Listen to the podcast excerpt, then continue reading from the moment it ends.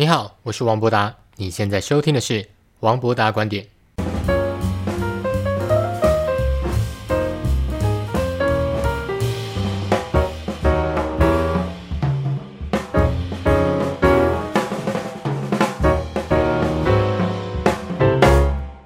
你好，欢迎来到王博达观点。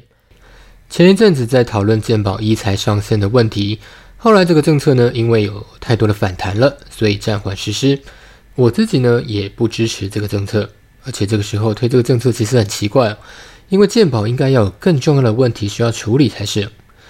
我们的健保从二零一七年开始就出现逆差，如果今年二零二零年没有继续调涨保费的话呢，就会面临破产的可能。而自费差额的上限其实不会影响到健保的支出哦，所以这个时候硬要推行这个措施是很奇怪的。不过我们今天没有要谈健保。而是要谈另一个可能会破产的社会福利——劳保。我们在之前的节目里面曾经谈过，劳保跟健保面临破产的局面将会如何影响台湾经济。我们提到，根据劳动部的资料显示，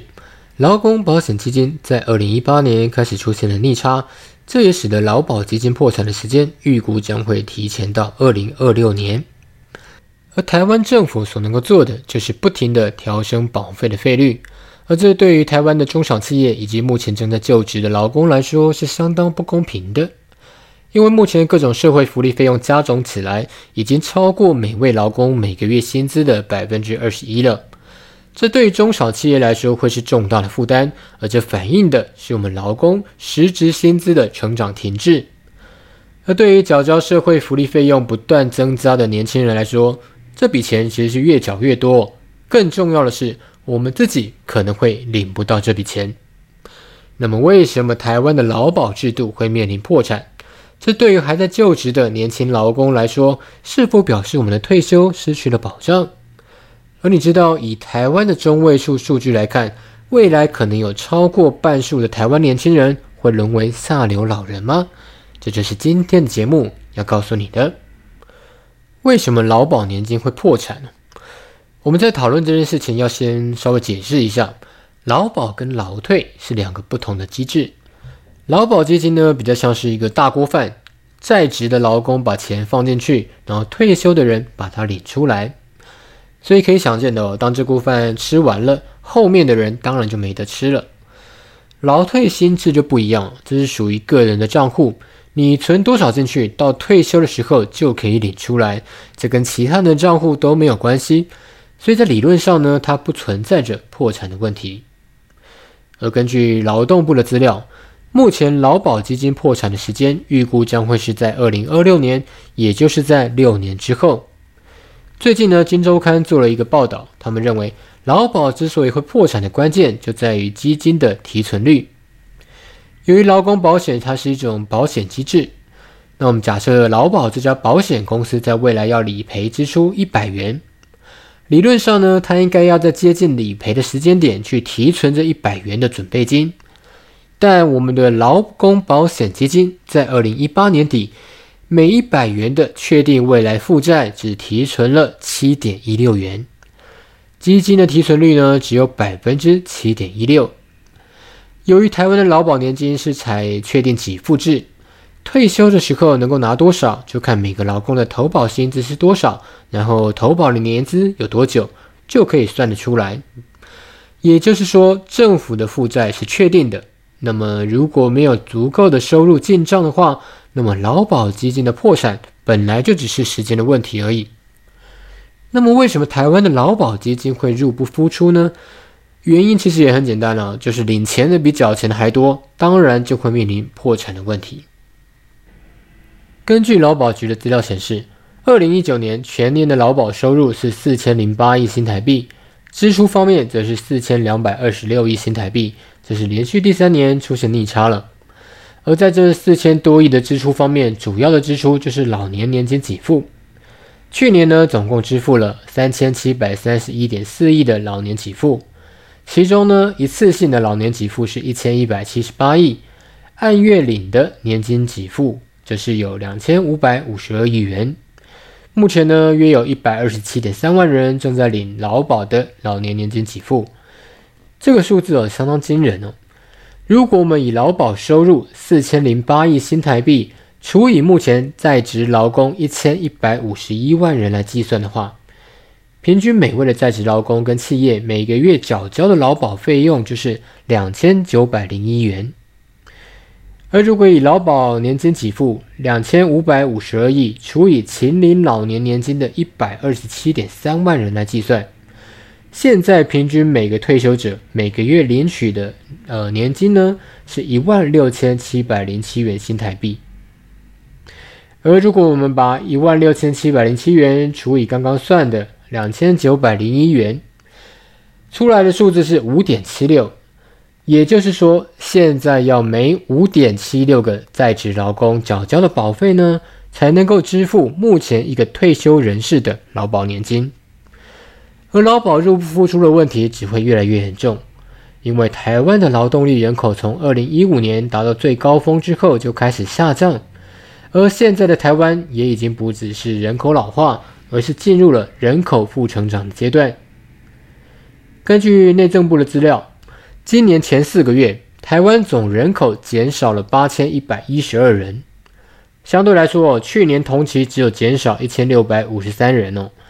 呃，而去年一整年，台湾总人口整只增加了一千四百七十一人，所以从这样的趋势来看，今年也就是二零二零年，很有可能就是台湾正式走入人口负成长的一年，除非哦，除非啊，今年初的居家隔离让大家待在家里没事做，然后一些台商呢也不能够回去中国啦或其他的地区工作，只能够待在台湾，看看这样子做会不会提升年底的生育率。不过，就算不是今年了，我认为在明年，台湾仍然要进入人口负成长的时代，而劳保、健保这些福利制度的破产问题就只会越来越严重。对于目前还在就职的年轻人来说，这并不是一个公平的制度，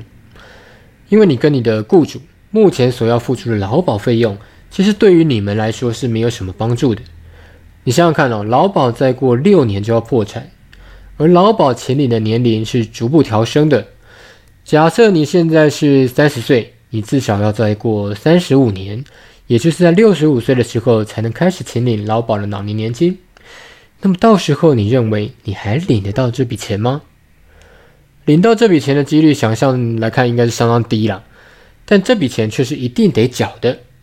至少在你工作这段时间是跑不了的。也就是说，你大概还要再缴这笔钱，大约三十五年。这样的制度呢，也让劳工的实质薪资成长是相当缓慢的。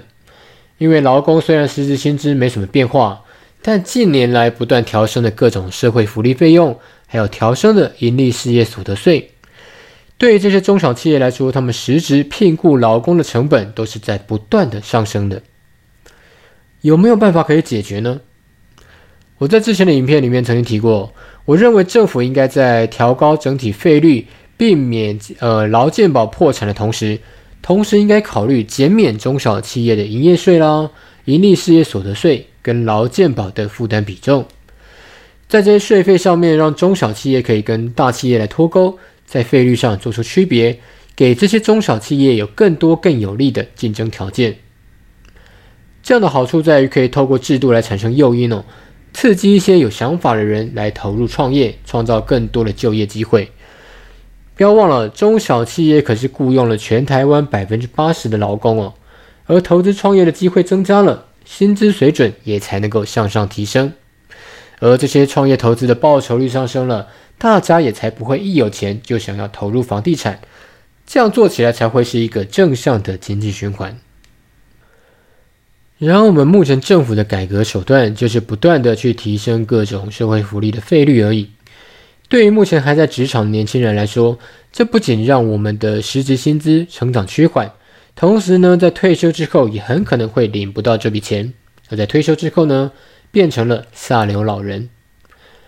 下流老人这个词呢，是日本社会学家藤田孝典他在二零一五年的著作《下流老人一亿总老后崩坏的冲击》里面提到的。主要呢是描述日本近年来出现了大量过着中下阶层生活的老人，整个年金制度是崩坏的，长期照护缺乏人力，高龄的医疗缺乏品质，然后照顾的条件日益提高，老人居住困难，而且未来只增不减的现象。而他也指出了许许多他辅导过的下流老人，他们在年轻的时候呢，也是年薪四百万日元的中产阶级。如果以物价跟汇率换算的话，大约是台湾现在月薪五万元的水准。那么台湾会不会发生这样的状况呢？我们以台湾中位数的薪资跟消费水准来计算哦，发现确实是有可能出现类似日本的现象。我们假设现在有一个三十岁的双薪家庭，然后他们有一个小孩，想要在四十岁的时候买下自己的房子。目前呢，他们有五十万的存款，然后全部都放在定存。根据主计处的资料。在三十岁呢到三十九岁的这个年龄级距，薪资的中位数是五十二点九万元，而这个数据已经包含各种的绩效奖金跟年终奖金了。然后呢，我们用主计处统计的平均收入代入计算后，发现这个家庭在这样的规划之下，那等他们到六十八岁的时候，就会陷入负债。这跟藤田少典所描述的下流老人是一样的。他们要不就是要选择放弃买房，或者是放弃组建家庭、生小孩，也因此呢，单身的比例就会越来越高了。这样的社会现象呢，跟日本的发展也是一致的。但即便这样子做，也只是把个人负债的时间点再往后挪一点点罢了。而如果我们的政府呢，只是一味的去调整费率，不去做些什么，或是我们台湾年轻人不自己为自己做些什么的话，那么，在劳保制度面临破产之后，下流老人或许就会成为台湾的严重的社会问题。以上就是今天的节目。我们刚刚提到的计算的案例，是我们近期在好好开设的线上课程的一部分内容。这个课程的名称呢是《动荡时代的资产配置》，王伯达的人生财务规划学，即将在二零二零年六月二十四日正式开课。这也是我们公司制作的第一堂线上的课程哦。我们认为适合来上课的同学是那些对于理财完全没有概念，或者是稍微有一点点概念，但不是那么理解的同学。我们这堂课会从为什么大多数人都无法顺利达成财务目标开始，去解构各个关键因子，以及在人生不同阶段的优势以及劣势。